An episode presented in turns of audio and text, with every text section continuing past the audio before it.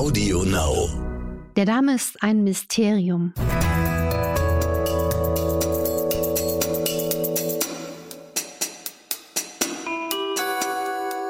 Dr. Anne Fleck, Gesundheit und Ernährung mit Brigitte Leben.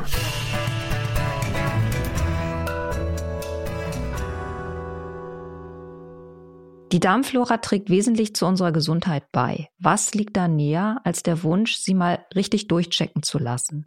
Darmbiombestimmung ist gerade so ein Trendthema und es gibt schon Tests für ungefähr 130 Euro im Internet. Nur, was sagt so eine Analyse eigentlich aus? Schließlich enthält ein Gramm menschlicher Fäkalien schätzungsweise etwa 100 Milliarden Bakterien, muss man sich mal vorstellen. 100 Milliarden in einem Gramm. Und die Wirkungsweise ist hoch individuell. Was kann ich denn mit so einem Ergebnis eigentlich anfangen? Und wie saniere ich meinen Darm richtig? Das sind viele wichtige Themen, die wir heute besprechen. Und wir, das bin ich, Dr. Anne Fleck, genannt Doc Fleck. Und Maike Dinklage von der Brigitte und der Brigitte Leben. Anne, ich kenne sehr viele Menschen, die in letzter Zeit eine Biomanalyse haben machen lassen. Eigentlich kam für alle dabei raus, esst weniger Zucker und Kohlenhydrate und weniger Weizen.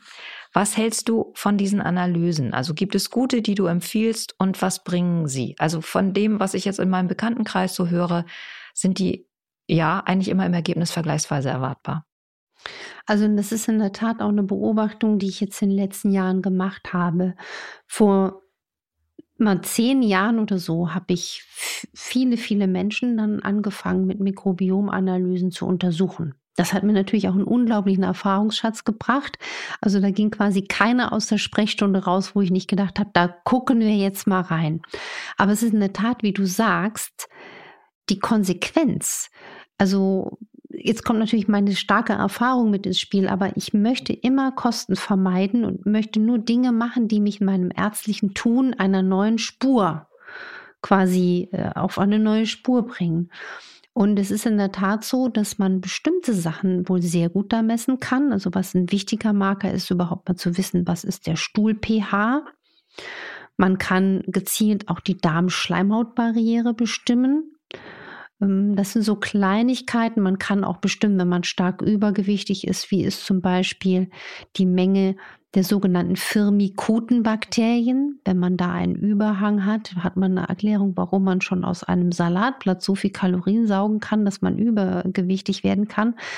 Also Teile sind hochspannend, aber man muss jetzt nicht, um individuell einen Weg zu einer besseren Gesundheit und einer besseren Darmgesundheit zu bekommen, extrem viel alles messen. Also da würde ich immer individuell entscheiden und auch einen pragmatischen Zwischenweg, weil worauf läuft es denn hinaus? Egal wie das Mikrobiom ist, die meisten von uns, alle wahrscheinlich, die uns zuhören, haben eine mehr oder weniger große kleine Störung in der Darmflora. Ich habe noch niemanden gesehen, ich denke mal, Clint Eastwood ist so jemand, der ist ja angeblich schon seit er junger Mensch ist kein Zucker. Ich wollte ihn immer fragen, wie hast du das geschafft? Ja, Wahnsinn. Nee, ähm, äh, ich, ich habe da mal so aus Scherz äh, im Freundeskreis gesagt, wenn ich jemals eine Darmmikrobiom, eine Stuhltransplantation mir wünschen würde, dann möchte ich gern von Clint Eastwood.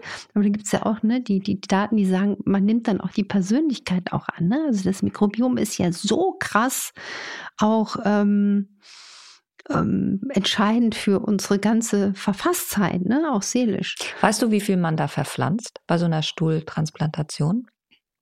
Also sind das, äh, macht man das einmal und sind das dann ist das dann, sind das dann die, ist das dann das eine Gramm, über das wir vorhin kurz sprachen? Weil da ja schon 100 Milliarden Bakterien drin sind, oder? Also das, da müsste man jetzt mal äh, die Kollegen interviewen, die das in Praxis machen. Ich halte nur die Stuhltransplantation langfristig gesehen für ein wahnsinnig spannendes Thema. Ich könnte mir vorstellen, dass dann irgendwie man dann auch einen Austausch geht, mir fehlt das Bakterium oder das, ne? Und, dass man auf eine sehr kostensparende äh, Weise sehr viel Gesundheit äh, zurückerobern kann. Aber ähm, nochmal zurück zum anderen Thema. Deswegen, ich sagte ja, worauf läuft es hinaus? Ähm, meistens auf eine individuell passende, bessere darmgesunde Ernährung und auf gezielte, mehr oder wenig lange verordnete Therapiestrategien um den Darm. Und dabei geht es auch um die Darmschleimhaut und dann die Bewohner des Darms ähm, zu peppeln. Bin jetzt gerade ein bisschen sprachlos, weil ich tatsächlich auch immer gedacht habe, wenn ich das mal jetzt mache und finde raus, was mit meinem Biom los ist, es ist wie ein Schlüssel für mich, dass ich mehr über meine Gesundheit erfahre. Das ist ja immer die Vorstellung, die dahinter steckt. Und jetzt, wenn ich mir jetzt vorstelle, okay, ich esse darmgesund, und es reicht eigentlich schon, ähm, verblüfft mich das gerade. Man naja, an meiner Stammelei. nee, nee, nee, das ist so, also ich bin jetzt hier so pragmatisch, weil es ist auch sehr kostenintensiv. Wenn man jetzt auch eine molekulargenetische Untersuchung des Darmes, dann ist man zwischen drei und 350 Euro und so weiter unterwegs. Und das hat ja eben nicht jeder. Trotzdem kann es Sinn machen, eine kleine, äh, zugespitzte Analyse mal zu machen. Nur ähm, die Konsequenzen sind meistens immer sehr, sehr ähnlich. Man hat eine Störung der Darmflora, man weiß dann auch, wenn bestimmte Bakterien so vermindert sind, dann habe ich dann im Hinterkopf in der Praxis, okay, der und der, der braucht jetzt mehr Akazienfasern, der und der braucht mehr das. Ne? Es macht auf jeden Fall etwas mit dir, wenn du das dann schwarz auf weiß siehst. Ne? Dann gibt es kein Entrinnen mehr. Dann weiß dann ich, ich muss mich jetzt wirklich ja. anders äh, oder ja, ja, anders ernähren. Anders ernähren, das macht natürlich dann auch was. Und dieser Stuhl-pH ist sehr, sehr interessant und bestimmte Marker. Nur ich möchte natürlich jetzt auch an die denken, die sagen, ja toll, ähm, ich kann mir das jetzt nicht gerade mal so leisten, 150 Euro und plus. Und die Sache ist ja auch die, was ich auch noch äh, anmerken will, ist, man kann damit auch jetzt nicht zu jedem ähm, Arzt in die Praxis laufen. Wir sind darin nicht gängig ausgebildet, mit Mikrobiomanalysen äh, hin und her zu fuchteln und dann da ähm, Strategien zu liefern. Das ist auch noch ein Riesenthema. Ich glaube aber, auch gerade weil jetzt jüngst eine Studie erschienen ist zum Thema, dass Rheuma aus dem Darm sich entwickelt. Ich meine, da hatte ich so ein bisschen müdes Lächeln, weil ich gedacht habe, ach toll, jetzt ist es endlich auch evidenzbasiert. Aber das war ja meine Beobachtung schon seit vielen, vielen, vielen Jahren.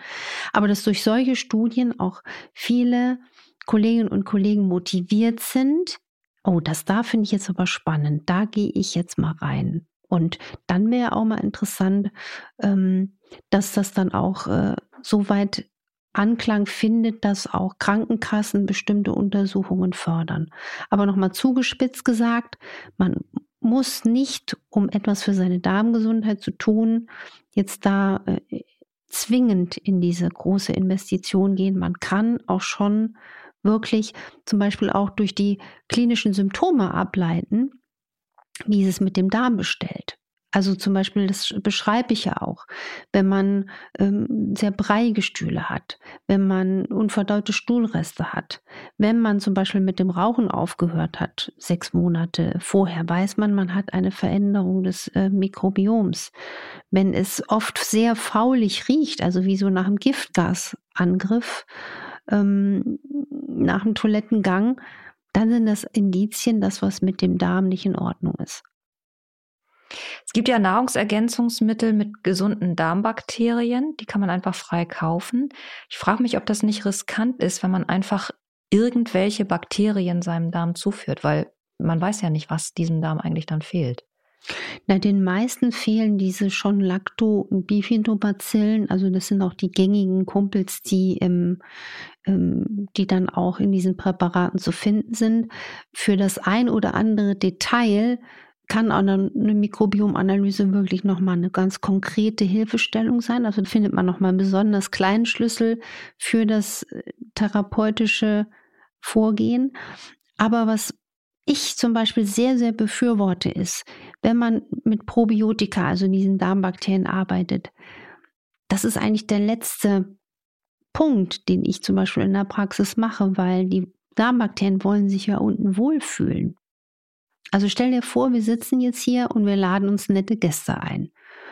Und die Gäste kommen dann in den Darm. Wir sitzen jetzt hier in, in einem Darm, dem es nicht gut geht.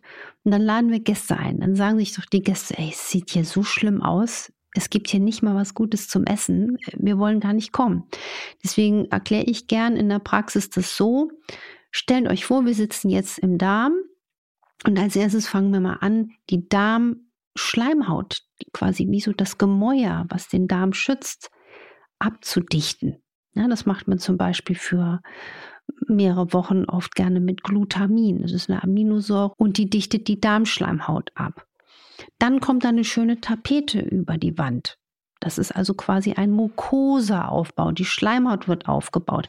Dazu gehören B-Vitamine ins Boot, dazu gehören A-Vitamine ins Boot, dazu gehören gute Omega-3-Fettsäuren ins Boot. Haben wir auch schon hier ausführlich in Podcasts beschrieben. Und ich bereite auch immer gern die Darmschleimhaut vor, bevor ich irgendein Bakterium da rein quasi pflanze, auch mit Teesorten. Da gibt es wunderbare Rezepturen, habe ich auch in Energy beschrieben, enthalten auch oft Bitterstoffe wie Eichenrinde. Und auch Bitterstoffe sind für mich obligat, obligat, keiner marschiert bei mir raus ohne Bitterstoffe, weil die Bitterstoffe wirken ja nicht nur hemmend gegen Heißhunger, sie wirken präbiotisch. Das heißt, sie sind die perfekte Düngungs- Düngungsfee sozusagen, damit sich dann die sympathischen neuen eingepflanzten Darmbakterien da unten auch wohlfühlen. Also Bitterstoffe aus der Ernährung. Chicorée, Radicchio, Rauke, Löwenzahn, ähm, Löwenzahn auch als Tee und Bitterstoffe mindestens zwei, dreimal am Tag, so zwei Hübe auf die Zunge. Und äh, das sollten dann aber zum Beispiel Sprays sein, ähm, die kein Alkohol und keine Zusatzstoffe enthalten. Und wenn dann der Darm sich so ein paar Monate schon mal regeneriert hat, da fallen einmal noch zig andere Sachen ein. Ne? Nochmal Kapitel Heil ABC der Verdauung in Energy. Ähm, ganz, ganz feinstofflich. Man kann dann auch noch, wenn jemand bestimmte Probleme hat, mit Grapefruitsamen arbeiten und so weiter. Aber erst dann, wenn die Bitterstoffe an Bord sind, wenn die Schleimhaut aufgebaut ist und abgedichtet ist, dann denke ich daran, Darmbakterien ins Rennen zu schießen. Und dann gibt es verschiedene Präparate, ob das Kapseln sind oder Pulver sind ähm, und dann auch individuell. Ne? Aber das macht dann wirklich Sinn. Und so eine Darmsanierung, die kann ein halbes Jahr dauern, die kann aber auch länger dauern. Ne? Und Menschen mit bestimmten Erkrankungen profitieren, also gerade auch Autoimmunkranke und wo man davon ausgeht, dass sie eine hohe toxische Last haben, die profitieren auch, wenn man zum Beispiel den Darm auch so ein bisschen, ich sag mal, wie soll man sagen, ausbürstet, also ein bisschen entlastet über zum Beispiel die Gabe von Huminsäuren. Also auch da kommt viel, viel kleines Feinstoffliches ins Spiel. Aber darauf läuft es bei den allermeisten hinaus. Und das merkt man dann auch. Man merkt das an einer besseren Infektabwehr. Man hat ein höheres Energielevel. Je besser es dem Darm geht, umso besser geht es der Stimmungslage. Also das ist so faszinierend, welcher Schlüssel da doch verborgen liegt. Ein, ein, ein, echter Goldschatz, den man heben muss. Du hast eben gesagt, man soll das schichtenweise machen, also die Sanierung schichtenweise angehen. Würdest du immer sagen, dass dieses sukzessive wichtig ist, also immer mit dem Glutamin anzufangen, das zu nehmen, ein paar Wochen zu warten und dann in die nächsten, in den nächsten Step zu kommen? Man kann das auch einigermaßen parallel machen, also mit Glutamin, B-Vitaminen anfangen, ja, die Bitterstoffe von Anfang an reinbringen, ähm, mit Omega-3-Fettsäuren gleich reingehen. Aber diese Darmbakterien, die würde ich erst reinbringen, wenn ich zum Beispiel auch, auch die Leber von oben motiviert habe, weil wenn die Leber nicht im Boot ist und deswegen sind Bitterstoffe wichtig oder Extrakte wie Artischocke, und Löwenzahn und Mariendistel, das gehört eigentlich auch zu einer Darmsanierung dazu, weil je besser die Leber, umso besser die Verdauung. Und ich weiß, es ist ein sehr, sehr kompliziertes Thema. Ne? Also wie gesagt, deswegen motiviert hoffentlich auch der Tipp, dass man das auch nochmal ganz konkret nachlesen kann, auch für die, die äh, therapeutisch arbeiten. Aber jeder hat da auch eine eigene, eine eigene Formel verdient. Das ist auch wichtig. Im Zweifel sich auch wirklich in kontrollierte, erfahrene Hände begeben. Und das wäre mein wichtiger Tipp. Also die Darmgesundheit gehört bei mir in der Praxis bei jedem Patienten auf den Plan. Ich habe jetzt dieses Bild noch im Kopf. Ich sitze in diesem Darm, gucke mich hier auch gerade so ein bisschen um. Das wird spannend. Ähm, ich hoffe, euch hat es Spaß gemacht, uns zuzuhören heute. Abonniert uns auf AudioNow, auf den anderen Plattformen, schickt uns Herzchen auf iTunes. Und wenn ihr Fragen habt, schreibt uns at infoline.brigitte.de. Nächste Woche stellen wir uns einer äh, Frage, die, glaube ich, äh, viele von euch beschäftigt, nämlich man hat diesen Wunsch, schlanker zu werden, gesünder zu werden. Und wir stehen uns dabei aber immer selber, oder nicht immer, aber manche Menschen stehen sich dabei, oder in manchen Lebensphasen stehen wir uns dabei selber im Weg. Deswegen gehen wir dieses Thema nochmal an. Über den Abnehmwunsch und die Psyche sprechen wir nächste Woche. Für heute sagen wir Tschüss. Tschüss und verfolgt euren Darm.